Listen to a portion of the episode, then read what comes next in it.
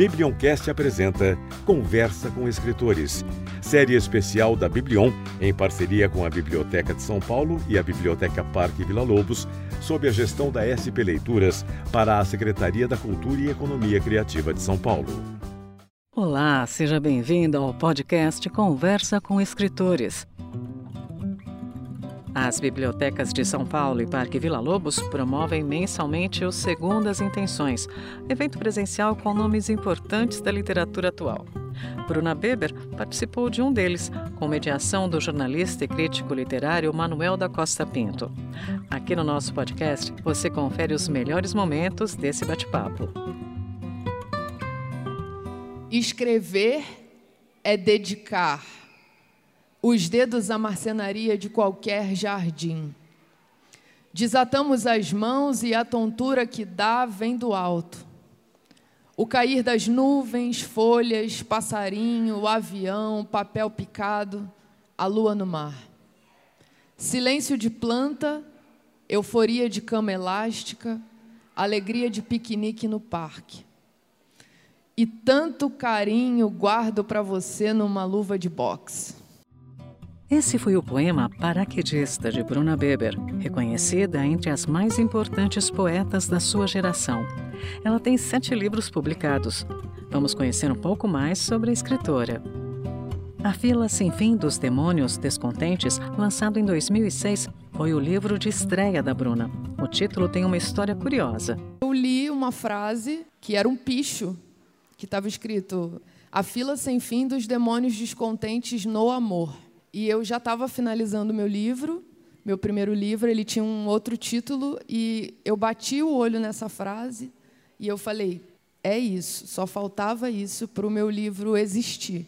Tirei o no amor, porque eu pensei isso vai ser descoberto quando o livro for aberto.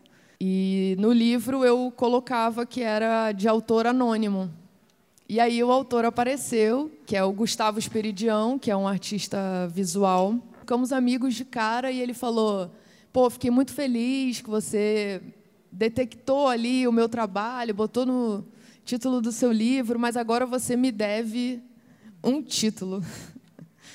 O título que eu dei para ele, eu tinha feito um poema, que era um poema circular, que era A vanguarda e leva o indivíduo. A vanguarda eleva o indivíduo. E eu mostrei para ele isso em algum momento num caderno, um dia tomando cerveja, e ele falou: "É esse, pronto, tá pago". O livro de estreia da poeta foi um grande sucesso. Esse livro vai fazer 18 anos em breve. Esse livro ele é a minha visão itinerante da vida, do começo da vida, sabe? Três anos depois, ela lançou Balés. Aí recebi o convite da Língua Geral para fazer um segundo livro. Eu tinha já um material que eu já estava escrevendo há um tempo. E aí, radicalmente, eu vou no tema musical, da música e da dança, é, associado a, mais uma vez, as tristezas e desilusões e fracassos. O Balés eu já, já foi um livro que eu reescrevi muito, e aí começou um processo de reescritura, de, de burilar os poemas. Eu, eu percebo hoje ainda é, uma continuação do, do, do que eu tinha começado e novas buscas de novos caminhos. Para a Bruna, escrever tem tudo a ver com a voz, com seu ver. Desde o primeiro livro, eu gravo tudo que eu escrevo e ouço tudo que eu escrevo. Sempre fiz isso porque eu tinha um, pro, um programa de rádio na faculdade e eu tinha um podcast em 2004 que era uma época que só os mais nerds tinham podcast. Está no ar ainda esse podcast, mas era basicamente eu no meu quarto, é, lendo meus poemas e colocando músicas que eu gostava. Isso já me auxiliava desde o começo, sabe? Eu achava que todo mundo gravava o que escrevia, até que eu comecei a falar o que eu fazia, as pessoas falaram: "Não, nunca, nunca pensei. Eu faço isso até hoje". Ladainha eu publiquei esses áudios, né? Rua da Padaria, segundo Bruna, é seu trabalho mais popular. Ela conta rindo que o poema Romance em 12 linhas deste livro já foi atribuído a vários autores. Rua da Padaria é o livro pelo qual as pessoas me conhecem, né? Conhecem os poemas, os poemas circulam é, muito pela internet, às vezes com nomes de outras pessoas. Hoje em dia não acontece mais tanto, porque ainda mais com o Instagram, né, que facilitou o compartilhamento de poemas, eu acho ótimo, mas ele, as pessoas marcam. Então, às vezes, uma página que tem, sei lá, 4 milhões de seguidores, publica, em geral, romance em 12 linhas e coloca autoria anônima. E aí sempre vem alguém e marca embaixo: esse poema é da Bruna, e me tagueia. Mas é um poema que eu já ele já não é meu, ele é do mundo, ele é de outras pessoas que mandam para outras, assinam embaixo. Então vamos ouvir Romance em Doze Linhas. Então vou ler um poema que é meu, da Clarice Lispector, da Clarice Falcão, do Luiz Fernando Veríssimo.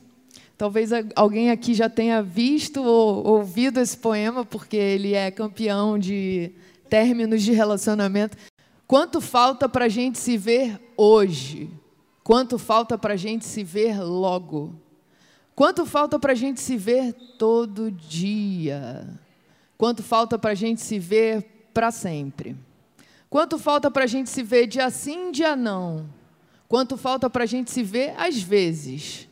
Quanto falta para a gente se ver cada vez menos? Quanto falta para a gente não querer se ver? Quanto falta para a gente não querer se ver nunca mais?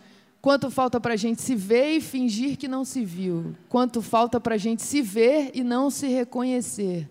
Quanto falta para a gente se ver e nem lembrar que um dia se conheceu? A escritora revela que Rua da Padaria tem muito da sua história. Eu sempre pensava, já desde o meu segundo livro, que é o Balés, escrever um livro sobre a minha infância. E isso só foi possível morando em São Paulo Escrevi um pouco cedo, né, porque eu tinha 24 anos quando eu escrevi o Rua da Padaria. Mas eu queria escrever sobre a minha infância. E a própria Rua da Padaria em si era a forma como a minha avó se referia a uma rua muito movimentada do bairro Centenário. Então, a Rua Doutor Manuel Reis era conhecida como a Rua da Padaria. Alguém pedia informação onde você vai, ah, vira ali na Rua da Padaria, e aí você segue adiante e a padaria não tinha nome, eu acho que era, sei lá, Flor de Caxias, como são muitas padarias. E eu comecei a viajar, principalmente trabalhando é, por cidadezinhas do Brasil e em vários estados do Brasil. Já fui para lugares muito remotos para lançar meus livros, para falar em escolas, bibliotecas. Então eu comecei a ver que eu pedia informação e as pessoas, as pessoas falavam: ah, vira, vira ali na rua da padaria, você vai ver a igreja. Aí do lado direito tem a rua do açougue. E eu pensei, cara, isso é uma coisa brasileira, né? A padaria ela é uma grande referência geográfica. E aí eu pensei, bom, então agora eu vou contar da minha rua da padaria. É, então eu é, intencionalmente quis escrever sobre a minha infância. Desde o primeiro momento, o livro se chamava Rua da Padaria, sempre soube, e foi uma aventura. Para escrever Ladainha, publicado em 2017, Bruna fez muita pesquisa. No, no Ladainha, eu, a minha ideia inicial era fazer um livro de cânticos. Então, eu, eu por isso pesquisei tanto é, cantos e músicas, né, pontos de orixás, é, afro-sambas, é, tudo que era repetitivo, modular. Então, eu estava transitando um pouco no, no, nos terrenos do sagrado. Então, o Ladainha ele também é um livro mais sisudo, porque não se pode é, transitar nessas esferas sem uma certa sem pedir licença, sem reverência, sem sem pedir uma permissão, né? Que é, ah, vou escrever, vou, tô, tô pegando essas vozes aí, tô recebendo. De ladainha, Bruno escolheu o poema 71 para ler para gente. Na escada de incêndio e sua inseparável atmosfera de desastre, um cego, de fones, tira fotos e grita: Estamos todos juntos! A rave do fim do mundo é a mais longa de todas. São lindos os seus olhos de ouriço, o foco turjado, a dilatação, a queima. Toda imagem é uma explosão e o que eu quero é criar memória para os outros. Mais fatal mesmo é o jeito de mexer as mãos. Parece que pinta longas estradas de terra. Os poemas de Bruna já foram publicados em revistas e antologias no Brasil, Alemanha, Argentina, Espanha, Estados Unidos, México e Portugal. A escritora também fez um livro infantil, Zebrozinha, e é tradutora. Zebrozinha eu escrevi assim, bom, qual o livro que eu gostaria de ter lido na infância e que eu senti falta? Então eu falei, eu vou escrever essa história, que é muito mais próximo do que as crianças vivem hoje, um, um livro sobre identidade de gênero, né? Na minha época não tinha, então hoje em dia, ainda bem, tem muitos livros sobre isso. É, foi, saiu no mesmo ano do Rua da Padaria, então foi também nessas, nessa esteira de é, escarafunchar a infância e aí tirar essa história isolada. É, espero escrever mais livros infantis, veremos. E as traduções, eu já traduzi muito livro infantil e infanto-juvenil. Traduzi Dr. Seuss, que é poesia rimada. É, mas traduzi muita coisa. Traduzi Sylvia Plath, traduzi Shakespeare, traduzi Agatha Christie. Eu já traduzi mais de 40 livros. Já estou perdendo as contas. Nos últimos tempos, eu tenho traduzido basicamente poesia. Seu trabalho mais recente, publicado em 2022, veio da dissertação do mestrado em Teoria e História Literária, que fez pela Universidade Estadual de Campinas em 2021, intitulado Uma Encarnação Encarnada em Mim Cosmogônias Encruzilhadas em Estela do Patrocínio. Bruna explica quem foi Estela e de onde veio a inspiração para esse ensaio. É, a Estela do Patrocínio, ela foi uma mulher negra, negra brasileira que viveu maior parte da sua vida num manicômio, na colônia Juliano Moreira, no núcleo Teixeira Barandão. Um dia ela foi pega na rua, levada por Pedro II e em seguida transferida para Juliano Moreira. Ninguém sabe exatamente, não se tem muitos dados biográficos e familiares da Estela, ninguém sabe exatamente como se deu, né? Mas a Estela foi parar na colônia na década de 60. Ela foi sequestrada, né? Digamos assim, na rua por provavelmente alguma força policial levou ela para o manicômio e de lá ela nunca saiu. E na década de 80, a Escola de Artes Visuais do Parque Lage foi fazer um trabalho com as internas, um trabalho plástico, visual. E a Estela, desde sempre, se recusava a uma expressão plástica mas ela falava coisas. Então, enquanto todas as internas estavam ali fazendo quadros e desenhando e etc., a Estela ela chegava no ambiente falando coisas.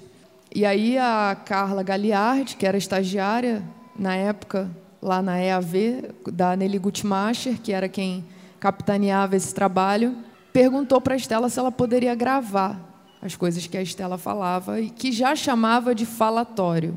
Então, ela mesma deu um nome para as coisas que ela falava. E a Carla gravou quatro áudios de média. Gravou muito mais, mas o que restou, o que existe hoje, já está de acesso para quem quiser escutar Estela, dá uma hora e vinte em geral, uma hora de falatório da Estela do patrocínio. E isso virou muita coisa, isso virou filme, virou documentário. Todo mundo que ouvia o que a Estela dizia, escutava e ouvia o que a Estela dizia, tentava fazer alguma coisa ali em resposta, porque é um, um, um material poético muito forte, muito profético, que é como eu vejo. A Viviane Mosé foi num show do Cabelo, que é um artista plástico, e ele tinha uma banda e ele começou a falar trechos do falatório da Estela. Viviane ouviu, falou: "O que, que é isso que você está falando? Que, que maravilha!" E ela lançou um livro, uma transcrição que é Reino dos Bichos e dos Animais é o meu nome, que é uma fala da Estela em um dos áudios. E esse livro foi finalista do Jabuti de Psicologia. Ele foi publicado como não foi publicado como poesia nos anos 2000, em 2000, e uma segunda edição em 2001, 2002. E esse livro chegou para mim. Eu estava pensando em fazer um mestrado, isso há milênios atrás. E aí o livro chegou na minha casa e eu abri o livro e li o livro em voz alta, imediatamente. Não consegui. Eu li uma, uma fala e comecei a ler o livro em voz alta. E aí, a partir daí, eu pensei: bom, se um dia eu fizer um mestrado de fato, eu não tenho outra coisa que estudar a não ser esses áudios. que nada me interessa tanto. Então, depois de um certo tempo, eu consegui os áudios, que na época não eram de acesso público, hoje são. E era preponderante para a minha dissertação, porque eu não queria fazer um ensaio baseado numa transcrição. Eu queria ouvir o que a Estela disse é, vibrante ali. Né? Então, o meu ensaio é baseado nos quatro áudios da Estela. E, e eu tento achar cosmo, cosmologias, sobretudo, para tentar entender a Estela como voz e, assim, principalmente como profeta. E aí, ficou com vontade de ler os livros da Bruna? Eu fiquei. Eu me coloco dentro dos meus poemas e no fazer da minha poesia, e eu, Bruna, ser na cidade, eu estou, em geral, como uma ouvinte. Então, a captação é a principal fonte dos meus poemas. Claro que tudo se mistura, né? A, a receptora, claro, isso nem preciso dizer. Mas, essencialmente, a, a minha fonte é a captação. Então, eu tô, eu tô muito interessada no que o outro pensa, sente e, sobretudo, diz. Então, isso vem automaticamente no meu funil e eu trabalho muito com a voz das outras pessoas. Mas a minha está ali, indiscutivelmente. A série especial Conversa com Escritores é uma atividade da Biblion em parceria com a Biblioteca de São Paulo e a Biblioteca Parque Vila Lobos, sob gestão da SP Leituras, para a Secretaria da Cultura e Economia Criativa de São Paulo. A apresentação e texto, Helena Santos. Edição, Denise Correia. Gravação, Equipe SP Leituras.